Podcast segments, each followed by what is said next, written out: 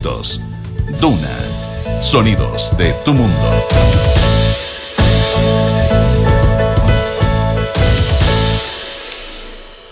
Muy buenos días, ¿cómo están ustedes? Son las 8 de la mañana con 5 minutos, junto a Consuelo Saavedra y supongo que Matías del Río iniciamos una nueva edición Por supuesto. En Off en Radio Duna. Por supuesto que claro que sí. Ah, ahí te tengo, ahí te tengo. Consuelo Nicolás, muy buenos días. Hola, ¿qué tal? ¿Cómo están? Muy buenos días. Contenía militar, está, está vestido de carabinero hoy día Matías del Río. O de explorador. No, o de explorador. O de explorador. Efectivamente. Es Pueden que ser. Tengo pasado pueden al ser dis- buizome, dicen, no, dicen pesado. Pueden ser distintas personas. Sí, sí, parece. Sí, sí. Este- este- este- es una buena definición la Este que. el moncho que es pesado me lo dice por interno, va, va, te vas para el buizome. Dice, no, no, ¿por qué son así? Toda la razón. Ra- Monchito Ay, siempre está en el vértice. Oye, Monchito ¿cómo están ustedes? Ni una razón, ni una razón para estar contentos, encuentro. O pocas. En un A programa como, como este, al menos. Eh, otro niño baleado que murió. Terrible. Terrible. En Terrible. la comuna de Pudahuel, eh, Pudahuel. si no me equivoco, 12 años, iba en un, un auto. Estaba anoche. estacionado aparentemente, ¿no? A ver, estoy leyendo acá en, en la prensa, estaba con un familiar y dos mujeres eh, en el lugar para comprar droga, ¿ya? Eh, evidentemente no es un lugar para que esté un niño, pero eso no quita, eh, no quita lo, lo dramático de, de la historia y se les acerca un, un tipo y lo- los dispara y eh, le llegaron disparos al, al niño y lo llevaron al Félix Bulnes um, y murió. Bueno, factor común, un cambio cultural en empieza, empieza a sentirse cierto por un grupo de personas, naturalmente, un desprecio a la vida, donde las vidas valen, valen lo mismo que el esfuerzo de apretar un gatillo. Eh, Siete, perdona, siete menores de edad han muerto eh, en la región metropolitana desde diciembre, en- entre diciembre y enero, en dos meses. Claro, es que probablemente Consuelo Nicolás aquí están operando grupos que tienen esa cultura. Insisto, quiero ser súper cuidadoso para no ponerse tremendista en cuanto a que esto son las maras ni mucho menos. Pero ¿qué es lo que caracteriza a esas bandas? Que el valor de la vida es matar a un perro. Es como antiguamente se ve un peso de gente que pesca un perro porque le molesta un perro callejero y ¡pah! y queda el perro divertido. Ese es- lo vemos de repente en los grupos radicales musulmanes, de repente que ma- matan para hacer un atentado, matan a 80 personas. Es como que, eh, amigos, tengas un poco... eso es lo que- más que la violencia, porque la violencia es muy evidente, es del desprecio al valor de la vida, a lo que queda después, a lo que pasa después. Es una cosa muy, me parece muy profunda. Y aquí, dos niños, aquí le disparan un auto, no sabes quién está dentro.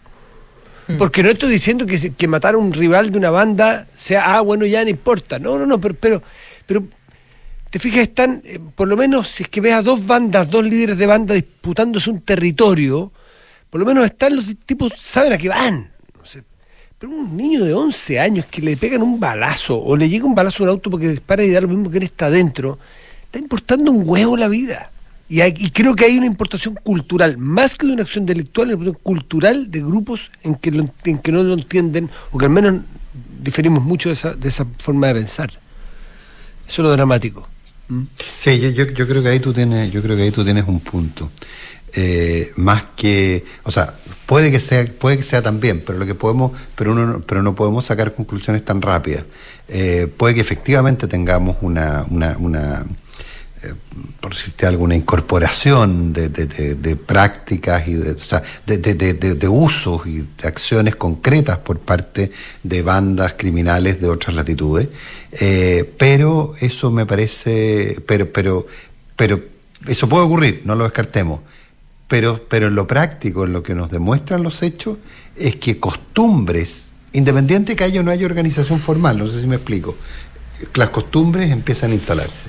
Eh, el efecto imitativo, el, el que las cosas se arreglan con los, los problemas territoriales eh, de, de la droga, se arreglan con, se arreglan con, con, un- con muertos, digamos. Esas cosas yo creo que sí son importaciones culturales.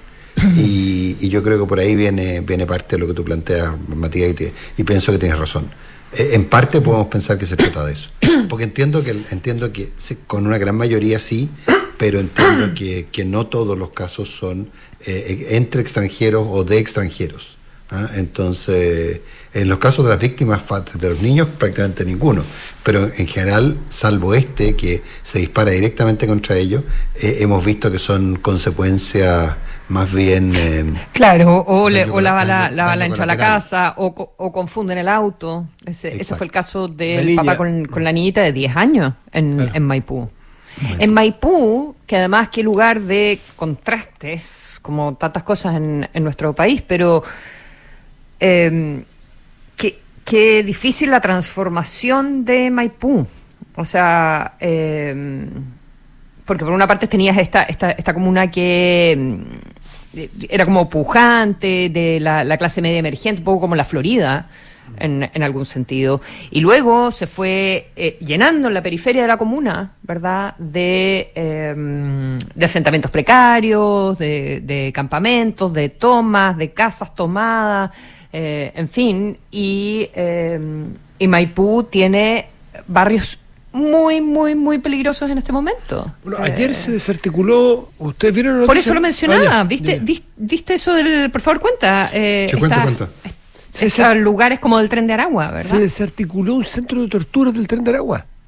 Un centro de tortura. Término que yo no, no escuchaba en Chile hace 30 años centro de tortura, donde llevaban a la gente de las bandas rivales, aparentemente, a este grupo del Tren de Aragua. Es un lugar bastante descampado, un sitio bastante rural, en la, en, la comuna de Maipú, eh, con casas muy precarias, muy, muy precarias, muchas de ellas juntas. Claro, una suerte de toma. En algunos de ellos, algunos rucos, algunos no les daba para casa. Exacto. Eh, y, ahí tenían instalaciones con luces y qué sé yo, donde se torturaba a, la gente de las bandas rivales para, eh, para qué sé yo, competir por el, por el, por el territorio y la venta de ketamina me parece que es la sustancia que vendían. Eh, pero centros de tortura y tren de Aragua, y, da la impresión, según dicen las autoridades, de que, de que se había detenido algunos miembros de esta banda, que después se le hizo seguimiento, se llegó a este centro de tortura y de operación, desde que se había detenido algunos de estos miembros habían bajado ostensiblemente los delitos, con lo cual te hace pensar, o tener la esperanza, esperanza digo, de que se ha acotado el número de personas que actúan con un efecto muy grande eh, te fijas, entonces si tú la desarticulas y sacas a algunas personas de circulación, el delito... es fundamental que esto se difunda. O sea, cuando uno hace la crítica de los matinales o de los noticiarios sobre la cobertura policial, em, creo que eh, estas desarticulaciones o las detenciones, entonces, de verdad hay que, entre comillas, publicitarlas. Tiene que haber un efecto de, se están haciendo cosas Mm. Eh, no por ayudar al gobierno, no lo digo desde ese punto de vista, quizás alguien que esté escuchando diga, ah, pero se puede ayudar bien. Publicidad. No, no al gobierno en el ah. sentido de, ah, el gobierno está haciendo algo contra la delincuencia. No, lo digo. Eh, no, pero el propio gobierno que, sepan los delincuentes, que... sepan los delincuentes que eh, la policía está trabajando y que están deteniendo personas. Y, ¿Me entiendes? Mm. A eso me refiero. Ayer, Mm. Pero una cosa breve, para agregar a, este rosario de cosas que en la parte virtuosa. Ayer se ayer se presentó esta modificación eh, de constitucional que tiene que ver con algo que ha empujado con mucha fuerza al nuevo eh, fiscal nacional, que tiene que ver con la fiscalía supranacional, supraterritorial. Supraterritorial, sí. Perdón, sí, supraterritorial y que es algo que suena tan sencillo, y uno dice, ¿y qué, cómo no, no nos dimos cuenta antes? Y ahí, ahí yo veo también acción de modernización del Estado, donde el Estado no estaba respondiendo, bueno, se modifica para que responda. No nos vamos a quedar con la misma herramienta. ¿Y en qué se trata? Que cuando una banda es dinámica, se mueve con la soltura que se mueve, que se mueven los delincuentes, bueno, la fiscalía tiene, hay que, hay que proveerla de la misma capacidad de flexibilidad para moverse detrás de ellos. No que pasa tal región, tal límite regional o, político o administrativo y tú no lo puedes seguir. Entonces viene la famosa, eh, no, es que la fiscalía tuvo que oficiar al fiscal del lado para que siga una banda. No, ya no oficia nada, va el propio fiscal. Y eso se aprobó ayer como reforma No, se constitucional. establece, no, más que el propio fiscal se establece una, o sea, los límites son supraterritoriales, entonces se puede determinar que una investigación, por lo que yo entendí en su minuto que explicó el fiscal Valencia, no, no tengo el texto a mano, pero era, acuérdate que nos lo explicaba, era que en el fondo un fiscal pudiera, o sea, a ver, eh, tú tienes razón. eh, el, fiscal señor detrás de una banda no... no el señor que estaba en Arica, en Arica investigando al- a, lo- a, lo a los gallegos, eh, no tenía que pedirle para investigarlos hacia Tarapacá o hacia Atacama o hacia la región metropolitana, no tenía que pedirle al fiscal de Atacama, al fiscal de Tarapacá o al fiscal de región metropolitano que siguiera la investigación, sino que la que podía no es- realizar en todo el Entiendo país. que no es el, el fiscal local el que no pide permiso para Ah, poder ir, sino que se genera esta fiscalía supraterritorial, que incluso se le puede, y, y- así lo indica el nuevo texto, puede, se le puede adjuntar a otros fiscales si es necesario para complejizar la, la búsqueda de las investigaciones y opera en el territorio chileno, no opera en la región A, B o C. Eh, eso y otra cosa que, que viene en, la- en el cambio constitucional de ayer es que se le permite al, al- al fiscal nacional en determinadas circunstancias, momentos o razones eh, dar de baja o sacar a algunos fiscales. Si es que hay incumplimiento del- de, de- de las tareas o cuando hay, qué sé yo. Entonces dejan de ser inamovibles y, y- y hay cierta superioridad jerárquica. ¿Los fiscales en general dejan de ser inamovibles? Eh, me imagino que, me imagino que porque se lo, se lo escuché al, y se lo leí al, al ministro de Justicia, eh, que lo explicaba, lo explicaba de manera bastante sintética, pero eh, cu- cumpliendo naturalmente los requisitos. Hay que ver bajo ciertas Claro, condiciones, por porque cuántas veces supuesto, hemos visto supuesto. enfrentamientos entre eh, Por su- no, por supuesto. fiscales Eso se lo dijo claramente. y En determinadas circunstancias, sí. No, entre el fiscal nacional y algunos fiscales, o sea, Sí, hay, pues, que, me hay- hay que, hay que tener, hay que preservar la, hay que preservar las debidas autonomías. Pero, Oye, pero eh, sin quería, duda. eh, quería, quería decir que, que Maipú, eh, tierra de contraste, ¿verdad? Eh, ayer mientras en este sector rural de- descubrían el, el asunto de- del tren de Aragua y estas casas de tortura y de secuestro y, y también las balaceras que ha habido en el templo motivo, votivo, en el templo motivo. Yo decía cuando chica el templo emotivo. Obvio. que no. Era por los votos. Bueno, en Templo Botío eh, hubo un concierto eh, de Carmina Burana, que se está presentando Carmina Burana. Está precioso eso, porque han estado en Bajos de Mena, eh, en Estación Central. Ayer estuvieron en Maipú. Y mañana sábado, eh, esto es de la, la- la Orquesta de la Chile, ¿verdad? Mañana sábado están en eh, Plaza Italia, en Plaza Baquedano, a las ocho y media. Excelente. Bueno, ¿verdad? Súper. Digo, para como... eh, Sí, pero- pero el- oye, ocupar, pero- ocupar, ocupar lo- los lugares. Sí, eh, pero el- me- te- lo que, tapa un tremendo tema, perdón por la trastabilleo, tapa un tremendo tema lo que tú planteas del cambio del perfil de Maipú. De ser, como te digo, la comuna a la que la gente quería llegar, digamos, y que tenía, tiene todavía unos barrios muy lindos. Uno recorre algunos barrios de, de, de, de- Maipú y, y la verdad que son lugares ordenados, en que la gente vive muy bien, etcétera, etcétera. Y lo que, lo- en lo que se ha convertido en gran parte producto de la migración es, eh, es bien impresionante. De la inmigración, perdón. Ya, pero yo quería terminar en una nota alta, pues, Nico. Sí, está bien, tienes toda razón. Pero es que me quedo dando vueltas porque era algo, era algo en que no había pensado. Sí, sí, efectivamente. Y se llenó y fue muy bonito, entiendo. 8 de la mañana bonito, con así que 10. vayan mañana sábado al Sí, que puedan, al- a la plaza Burana. Baquedano o Plaza Italia, lo que ustedes prefieran. Eh, 6 de la mañana, perdón, 8 de la- acá son las 6 de la mañana, pero ya son las 8 de la mañana con 19 minutos.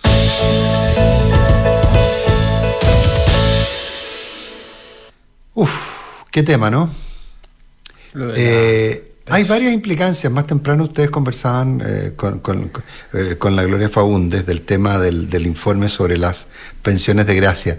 Eh, y Gloria apuntaba a algo interesante que yo personalmente no lo había visto, y que es esto de que el informe es conocido desde hace bastante tiempo, desde el mes de diciembre, que es previo inclusive al plebiscito, y que eventualmente en términos políticos era una, una, arma, una arma compleja eh, de plantear, sobre todo porque eran unos puntos flacos, unos puntos débiles, recordemos lo que pasó con la imagen del gobierno desde los indultos en adelante, por ejemplo. Eh, y, el, y al efecto que según algunos tuvieron los indultos en el resultado del plebiscito. Eh, en ese sentido, eh, lo, que, lo, que nos llama la, lo que llama la atención aquí son varias cosas. Eh, uno, eh, nuevamente las descoordinaciones, faltas de información o voluntarismo de distintas autoridades que plantean cosas distintas y que tratan de quitarle importancia, en circunstancias que ahora sabemos tener un informe que era bastante lapidario respecto a que aquello que se planteaba no existía.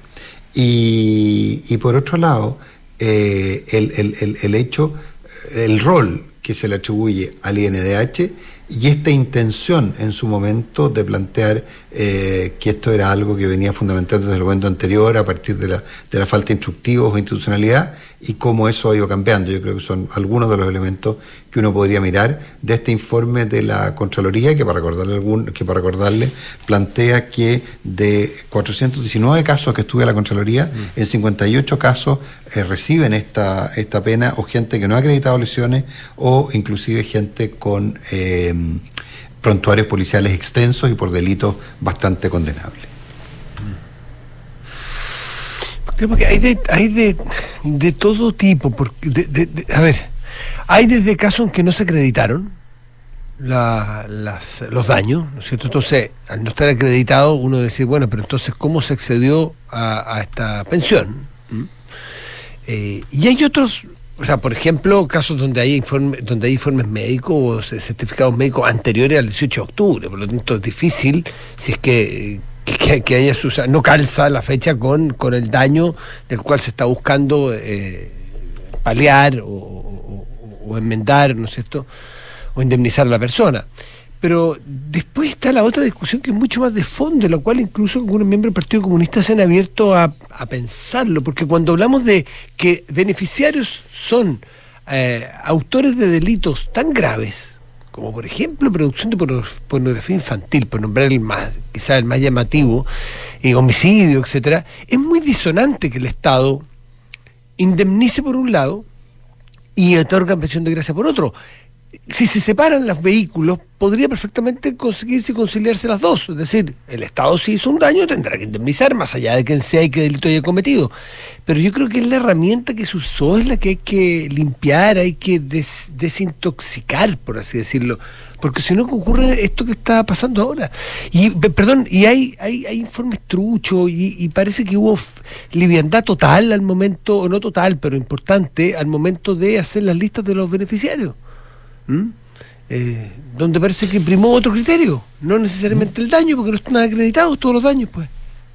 O sea, ya la semana, bueno, esto eh, a propósito de la comisión investigadora, ¿verdad? Cuyo informe en la Cámara de Diputados sobre el otorgamiento de pensiones de gracias, cuyo informe se aprobó en el, día de ayer.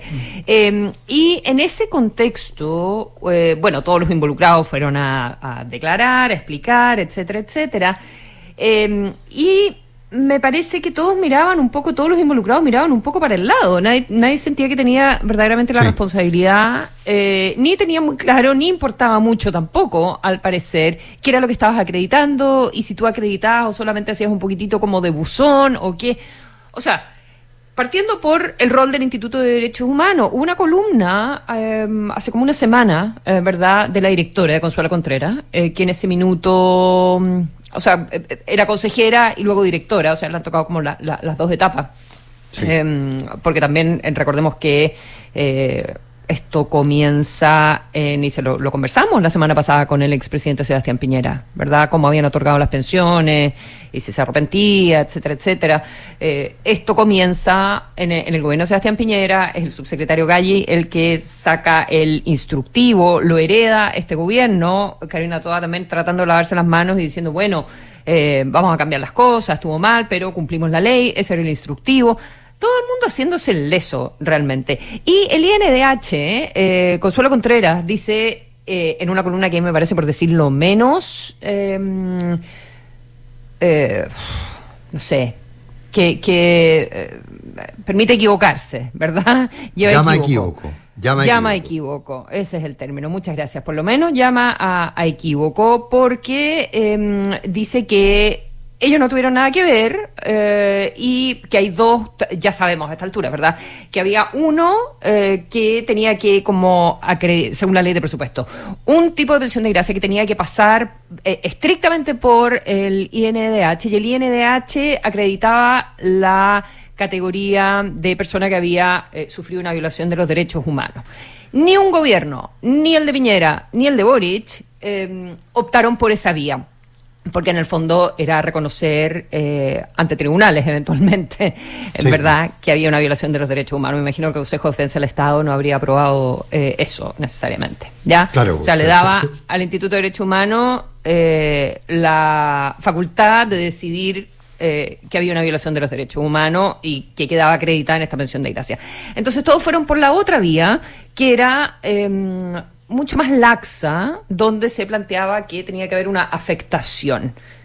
Y el INDH parece que fue el buzón, porque ellos dicen, bueno, nosotros eh, no tuvimos nada que ver en las que otorgó el Ministerio del Interior, no tuvimos ninguna participación, pero sí tuvieron participación.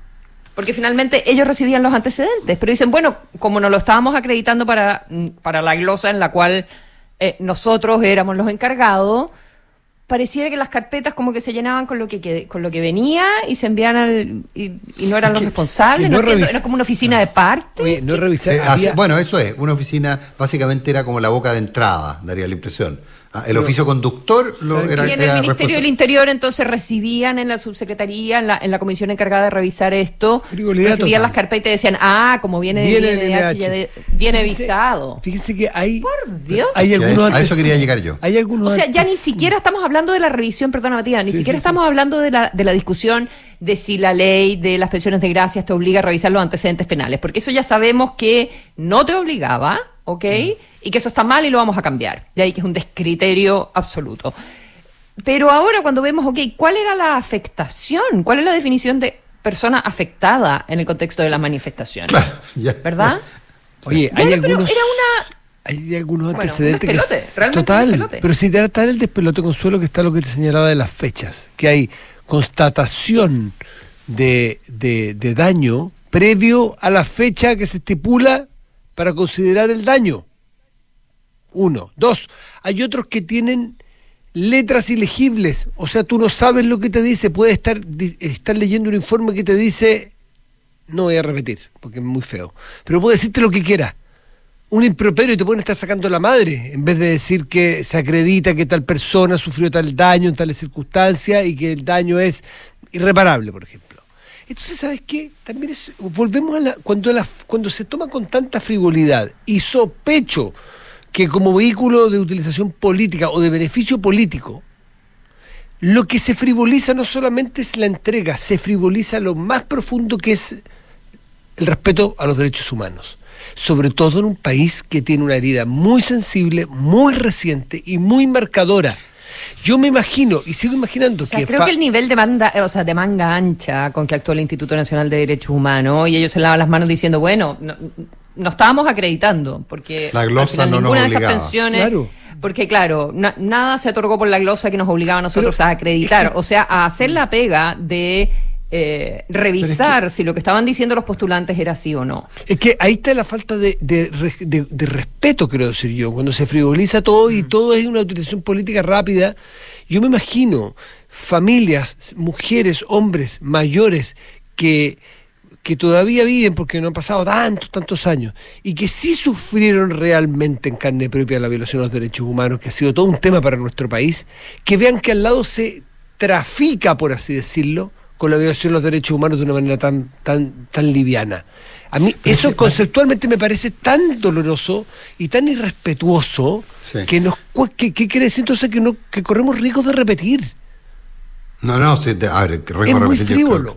Yo creo que no cabe ninguna duda que hay riesgo de repetir. Ahora, pero en ese sentido, bueno, yo me acuerdo haber tenido discusiones con algunos miembros del, del INDH eh, sobre el tema, diciéndole que la pega que ellos tenían era intentar evitar que eh, los derechos humanos se trivializaran y se convirtieran en que, en que cualquier, eh, cualquier saqueador, digamos, era un sujeto de violaciones de derechos humanos versus lo que realmente había ocurrido en este país, y que era una misión muy importante y que la estaban perdiendo. Me acuerdo haber tenido esa conversión, de hecho, con, Sergio Mico en, en algún minuto, de quien me declaro gran amigo, así que era, en ese marco. Pero, pero ojo, Matías, que, que Matías Consuelo, que hay un punto ahí, y que es de nuevo los ambientes y los contextos, los, eh, desprestigiados contextos. Eh, quiero, puede que ustedes consideren que salta muy lejos el, análisis, pero ¿se acuerdan ustedes el caso del carabinero del puente Pío Nono? El carabinero que había Vidal. teóricamente de manera eh, eh, de- criminal Deliberada. tomado a una persona y lo había tirado, eh, que merecía, de acuerdo a lo que alegaba la fiscalía en aquel entonces, ocho años de cárcel por homicidio, eh, por, por, eh, por homicidio, no, no creo, creo que no era accidental, no me acuerdo la, la calificación que le daba. Bueno, y resulta que hoy día el, el propio Ministerio Público está pidiendo juicio abreviado. Es decir, mire, sabe que dado cómo han quedado las cosas, dado las pruebas, es difícil que podamos probar la existencia de, ese delito, por lo tanto proponemos condenarlo eh, porque acepte un juicio abreviado por una, por una, con una pena menor, menor a cinco años desde ya, y, eh, y por una, por una, por una causal mucho menos gravosa. Eh, el, el carabinero del Puente Pío Nono, del que ya ni siquiera nos acordamos del nombre, pero hablamos del carabinero del Puente Pío Nono, eh, estuvo condenado Bueno, de- tampoco me acuerdo el nombre de la víctima. Tampoco. Sí, Para sí, sí, digámoslo, digámoslo. Que, que, entre paréntesis es sujeto de pensión. ¿ah? Reci- recibe una pensión en Sí, puede ser una buena pregunta. ¿Es una, ¿Es una persona que sufrió violación de los derechos humanos? ¿Depende del fallo? Yo entiendo que no.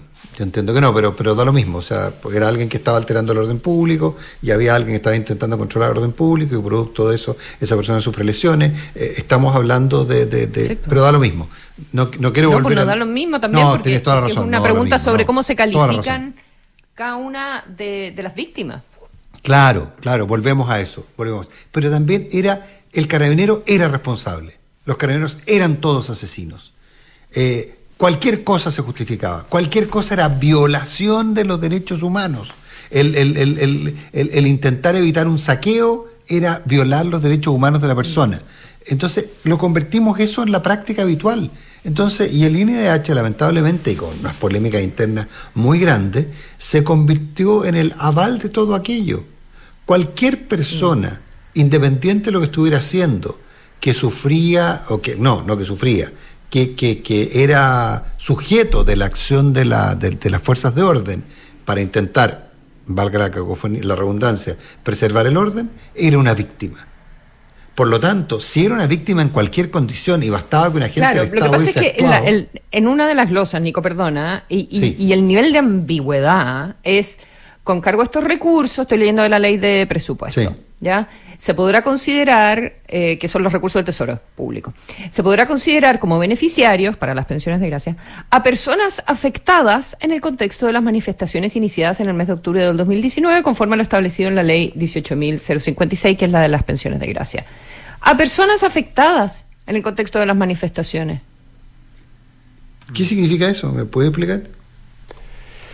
O sea, saber. porque en ese sentido también, te- por- pa- personas afectadas, entonces aquellas personas que le, que le saquearon un comercio, podrían pedir entonces, podrían pedir entonces, los carabineros podrían pedir entonces también compensación, los carabin- las carabineras quemadas con, con una bomba Molotov en la Plaza Italia, eh, ¿te- ¿estarían sujetos de lo mismo?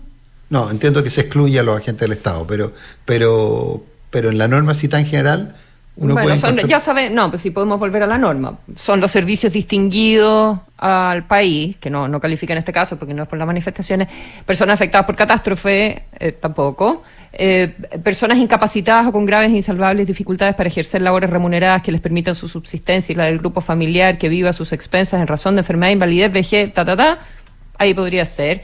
Eh, pero tienes el otro que es... lo que quiere el presidente. Pero el decreto tiene que ser un decreto fundado. Y ahí también habría que ver si los decretos están fundados, la misma discusión sobre la misma Los discusión indultos. sobre los indultos. Lo mismo, lo la misma, la misma, la misma, la misma. Entonces, nivel de desprolijidad también. Mil. tremendo. 8.34. ¿En qué piensas cuando piensas en tu futuro? Tus sueños están más cerca si te cambias a Habitat porque allí el futuro lo escribes tú. AFP Habitat, más de 40 años juntos haciendo crecer tus ahorros. Dale a tu familia la tranquilidad que se merece. Contrata tu seguro hogar consorcio y protégelos frente a robos, incendios y sismos, además de una asistencia para las distintas partes de tu casa. Conoce más en consorcio.cl. Nuevamente, Universidad Andrés Bello es la única universidad chilena en certificarse con el sello Top Employee, que reconoce la, eh, la excelencia de una app en materia de gestión de personas y de clima laboral. Top Employer, por favor. Y GTD nuevamente sorprenden ahora distribuidor Starlink autorizado. Entonces, así, la mayor cobertura de fibra óptica tradicional de GTD se une con la mejor conexión satelital para brindar continuidad operacional a las empresas. En GTD hacen que la tecnología simplifique tu vida. Desde la app Talana revisa solicitudes y gestiona la información de tu equipo fácilmente y desde un solo lugar. Talana, tecnología humana. Si eres fanático del sur, sus montañas, volcanes y ríos, eres fanático de Mita Rentacar, porque están presentes en Temuco, Concepción, Puerto Montt y Punta Arenas. No esperes más y arrenda tu auto, hazlo en mita.cl.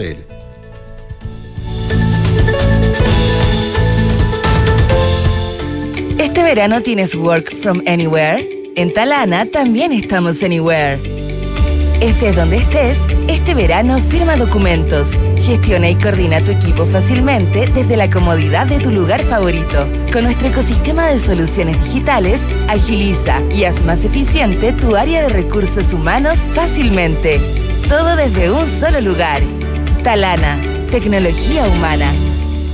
En Mita Rentacar y Leasing Operativo somos mucho más que autos para disfrutar. Somos mucho más que flotas para las industrias que mueven el país. Somos servicio de excelencia y seguridad. Somos innovación y cuidado por el medio ambiente. Además, en Mita somos referentes en la movilidad para empresas de norte a sur, como también para las personas que hacen de su vida un constante movimiento.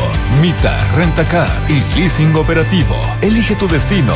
Nosotros te llevamos. Visítanos en mita.cl. Somos GTD y sabemos que cada empresa, sin importar su tamaño, tiene múltiples necesidades. Por eso, diseñamos soluciones que se adapten a sus desafíos y, por sobre todo, que nos permitan poner nuestra tecnología al servicio de cada una de sus metas. En GTD, creemos en las empresas y las acompañamos día a día, porque en el camino hacia el éxito vamos juntos. GTD. Hacemos que la tecnología simplifique tu vida. ¿Buscas cuidar tu casa y tener una buena asistencia al mismo tiempo? Contrata tu seguro Hogar Consorcio y protégelo frente a robos, incendios y sismos. Además, cuenta con asistencias en cerrajería, gasifitería, entre otros. Son tus sueños y esto se trata de ti. En Consorcio tienes tu banco, tu seguro, todo lo que necesitas para que tu vida sea más simple. Contrata hoy tu seguro hogar en consorcio.cl. El riesgo es cubierto por Consorcio Seguros Generales. Esta información representa un resumen de las coberturas y asistencias. Más información de las características, condiciones, límites y exclusiones de este seguro en consorcio.cl o en cmfchile.cl. Universidad Andrés Bello fue nuevamente la única universidad chilena en certificarse con el prestigioso sello Top Employer, que reconoce la excelencia en las prácticas de gestión de personas en más de 120 países.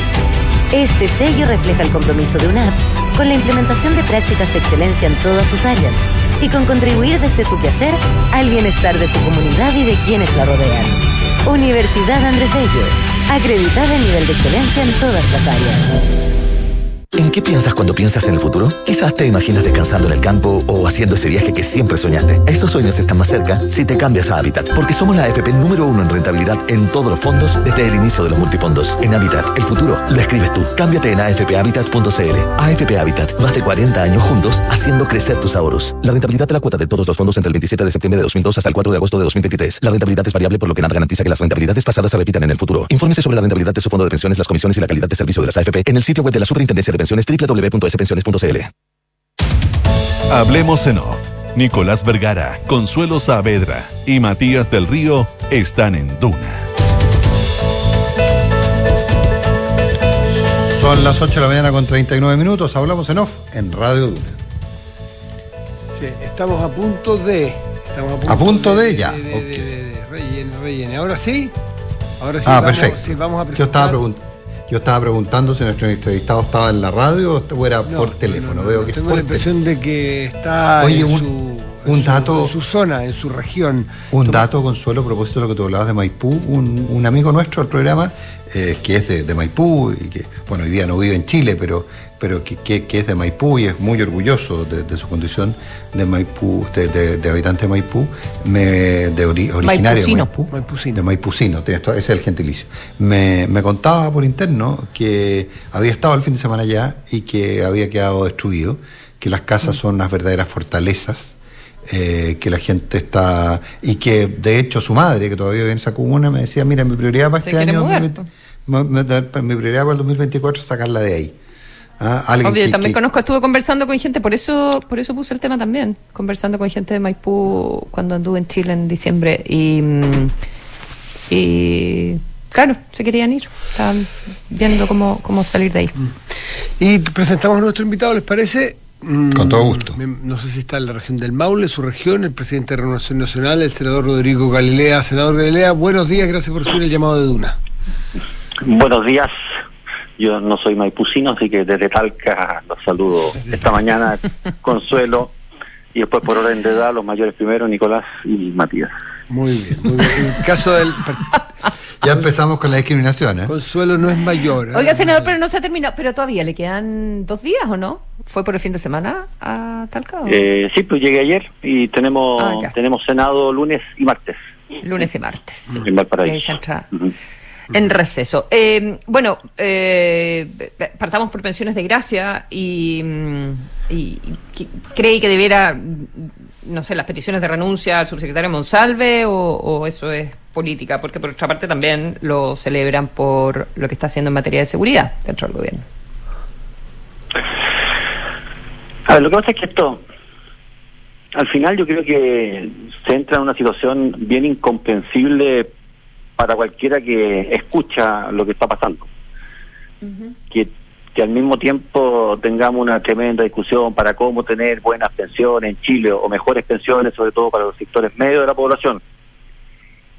Y nos vamos enterando de que las pensiones de gracia se han dado sin cumplir con los requisitos legales. Es una cosa bastante incomprensible. Eh, y el hecho, porque un- una es la discusión de los antecedentes penales que tenían, pero tampoco, hasta donde he podido ver y revisar, se cumplían con los requisitos que la propia ley de presupuesto y las propias instrucciones de, que se habían dado al respecto eh, se, debían cumplir, pues, que era básicamente comprobar que habían tenido una afectación a propósito del estallido de violencia del año 2018. Entonces, esa, mira, algunos dicen que es un error. Yo no creo que es un error. Eh, yo creo que hay gente, eh, y, y- y lamentablemente esto está siendo mucho más generalizado de lo que me gustaría, que estando en ciertas posiciones aprovecha y abusa de, eh, de cosas o de instrumentos legales que no fueron hechos para lo que se, se están usando. ¿Con qué Eh, fines? Y por lo tanto, y, y por lo tanto cuando aparecen todos estos estos informes y certificados de que no están los antecedentes médicos, no está acreditado que fue afectado eh, por el estallido social, que no tiene ningún daño físico aparentemente de nada, y, la cuestión pasa, creo que había incluso algunos que, que, que, eh, reclamaban al- alguna afectación desde antes del estallido. Bueno, eso para mí ya no es un simple error, es gente que simplemente se aprovecha de instrumentos legales para hacer mal uso de ellos.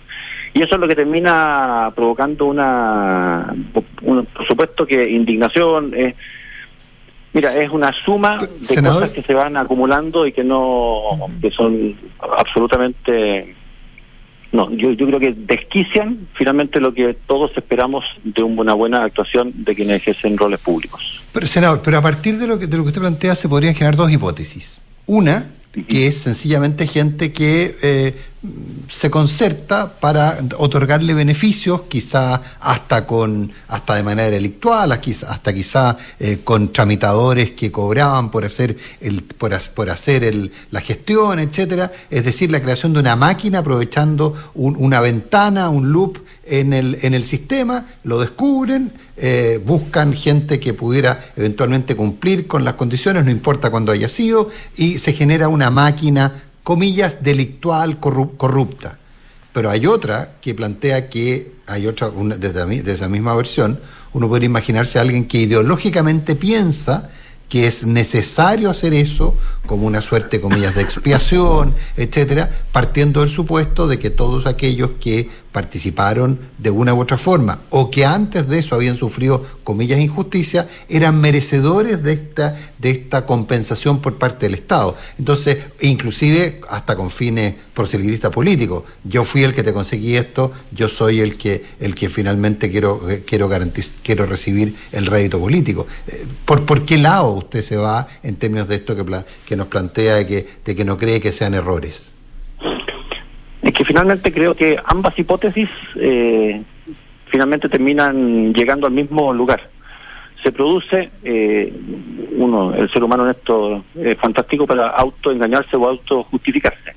Sí, claro. Si es que hay una hipótesis eh, de decir, mira, yo esto me lo merezco, y me lo merezco y me construyo una toda una situación moral, mental, eh, etcétera, eh, claro, y estoy dispuesto a aprovecharme, a falsear datos, a ocultar datos, en fin, porque si yo mando esto y aquí a lo mejor pasa y me consigo la firma aquí, me consigo la pensión de gracia, eh, finalmente todo sea cual sea el origen de, de esto, de una concertación hecha y derecha para defraudar, o ya sea que está más o menos justificada eh, en una amoralidad completa o una anormalidad moral completa, bueno, estamos frente al mismo caso de tomar instrumentos que fueron construidos jurídicamente para un determinado objetivo y usarlos y aprovecharse y mal usarlos para objetivos completamente distintos que por supuesto siempre van en determinados eh, en, en, beneficio de determinadas personas que están vinculadas a determinados grupos, etcétera, etcétera, etcétera. Entonces, esta a, anomalía moral completa eh, se ha usado también en esto, en estas pensiones de gracia, que por supuesto que, que generan una no, enojo, eh, molestia y porque porque es absolutamente injusto. No tiene ningún sentido lo que está pasando. Eh, yo creo que es, como te digo, no es un error esto, es gente que sabía perfectamente lo que estaba haciendo y si es que pasaba, pasaba, y bueno, y pasó. Eh, senador Garilea, más allá de que las responsabilidades no están del todo claras y un, se tiran la pelota unos a otros, eh, ¿cómo se revisa? ¿Cómo se puede revisar? ¿Cómo se puede, o qué, qué, qué dicen ustedes respecto del papel del INDH hace un rato ya? El INDH no respecto de, lo quiero separar, por eso hago esa pausa, ese silencio de este caso el INDH como un instituto que defienda eso conceptualmente, macro, por arriba, los derechos humanos, que naturalmente, valga la obviedad igual hay que decirlo, no dependen o no son patrimonio de un sector o de un grupo o de una persona, si son los derechos humanos.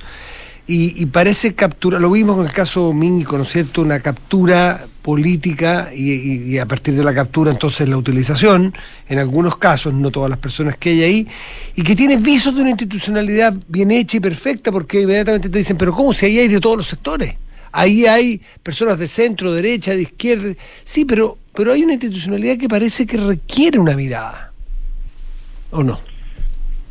Mira, el Instituto Nacional de Derechos Humanos es una institución eh, que yo creo que es válida. Por supuesto. Eh, conce conceptualmente me parece que es completamente válida eh, y que nosotros tenemos que valorar y que ellos tienen que esforzarse también porque Chile, sea de cualquier sector político que sea, lo valore. Porque los derechos humanos son una cuestión muy, muy amplia. Nosotros lo hemos tendido, creo que, a reducir por la historia reciente a los típicos casos, o lo habitual, no, no sé, son, no son habituales, a los casos que más salen en la prensa, que es, oye, que un carabinero pasó esto, que una protesta social, esto, en fin, como que siempre se queda ahí.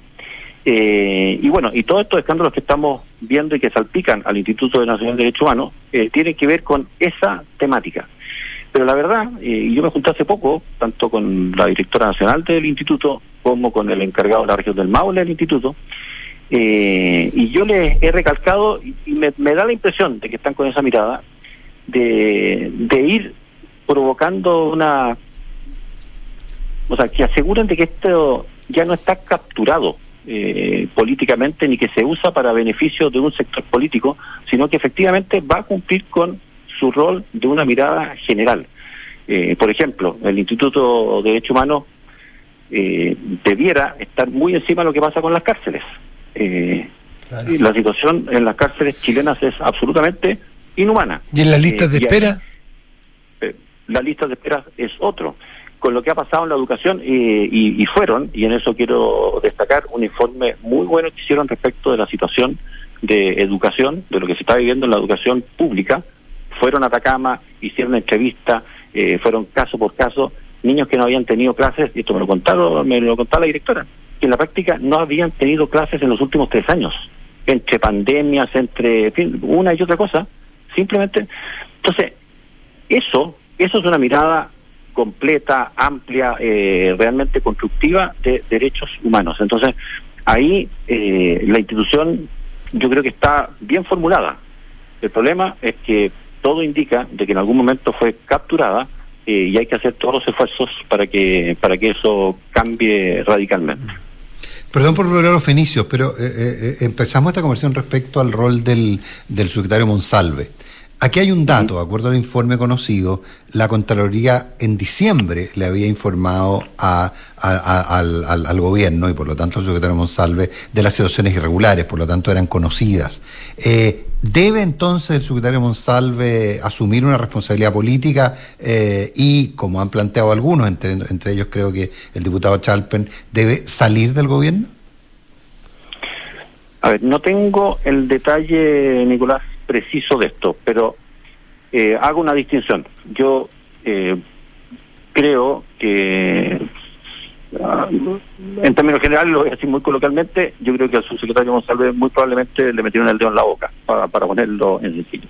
Pero, si es que, eh, y aquí que quiero hacer la distinción, pero que no la sé, si es que habiendo sido advertido por la Contraloría de que estaba pasando esto, él siguió firmando cuestiones que no estaban, eh, antecedentes y carpetas que no estaban bien, eh, bien construidas, que no venían con los certificados médicos correspondientes, que no eran completamente elegibles, etcétera, etcétera, etcétera, ahí por supuesto que tiene responsabilidad.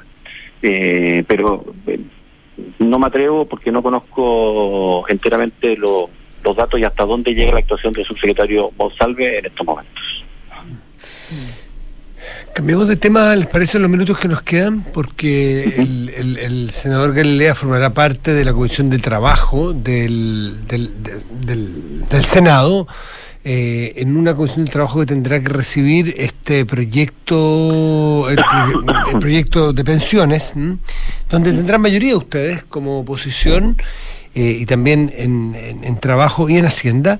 Y, me gustaría saber cuál es, eh, cuál, es la actitud, qué conversan ustedes, porque va a marcar la agenda del primer semestre, como la marcó ahora en la Cámara de Diputados. Eh, ¿Qué esperan que el gobierno llegue con qué proyecto a la Cámara para seguir y, si, y si tienen ustedes real o toda la oposición tiene real vocación e interés de que tengamos una reforma a las pensiones bien hecha el, este año 24, senador? A ver, como se ha dicho ya en innumerables ocasiones, Matías, eh, el proyecto salió vacío de la Cámara de mm. Diputados, más allá de que se haya aprobado alguna cosita por aquí y por allá. En la práctica es vacío mm. porque no es, no es, no es conceptualmente mm. no se viable desde, desde, ningún punto de vista. Eh, y por lo tanto, lo que yo creo que debe hacer el gobierno es cambiar ciertas miradas y cambiar ciertos paradigmas. Eh, yo le he dicho al ministro Marcel y a la ministra Jara eh, muchas veces que me parece un error mirar como incompatibles la solidaridad de un sistema con la capitalización individual de los ahorros de los trabajadores. Eh, yo creo que estamos estamos como encerrados en una caja, me gusta usar la expresión de estar encerrado en una caja de zapatos, en que la discusión se pone bastante incomprensible para la ciudadanía, esto del 6-0, 3-3, 4-2, 5-1, parece partido de tenis y nadie entiende muy bien de qué se está hablando. Eh, y por tanto hay que tener una mirada distinta. Eh, yo creo profundamente en que hay que hacer una reforma del sistema de pensiones partiendo por lo más básico y que es algo de lo que teníamos total conciencia hace 20 años atrás. Eh, y que ni siquiera logró el gobierno aprobar eso en la Cámara de Diputados, que es aumentar la cotización del 10 al 16%. Eh, eso que es lo más básico de lo básico, eh, por supuesto que es necesario y que no solamente es necesario hoy, estamos atrasados 20 años al menos en haber hecho ese cambio. De que se pueden hacer eh, algunas mejoras, otras mejoras, por supuesto que sí. Eh, yo miro con mucha con mucho interés y creo que podemos llegar a un buen sistema de solidaridad intrageneracional creo que eso perfectamente se puede conversar, discutir y llegar a un buena a un buen acuerdo. Creo que cómo cómo puede participar el Estado en el sistema de pensiones también es algo que perfectamente se puede conversar y podemos llegar a un buen acuerdo. Cómo podemos mejorar la institucionalidad de la superintendencia, si es que va a participar el Estado sobre todo. para que tenga eh, mayor independencia eh, y pueda controlar a todos los actores de, de esta industria. Eh, en fin, hay muchos elementos en los que yo creo que se puede llegar a un buen acuerdo partiendo por lo más básico y obvio, que es aumentar esta cotización del 10 al 16%. Senador Galilea, y, y también parte de lo, de lo obvio es lograr un financiamiento permanente para la PGU, ¿verdad? Para los famosos 250 mil pesos. ¿De qué manera eh, cree usted que, o, o dónde va a poner sus votos de renovación nacional sobre el financiamiento de la PGU en realidad?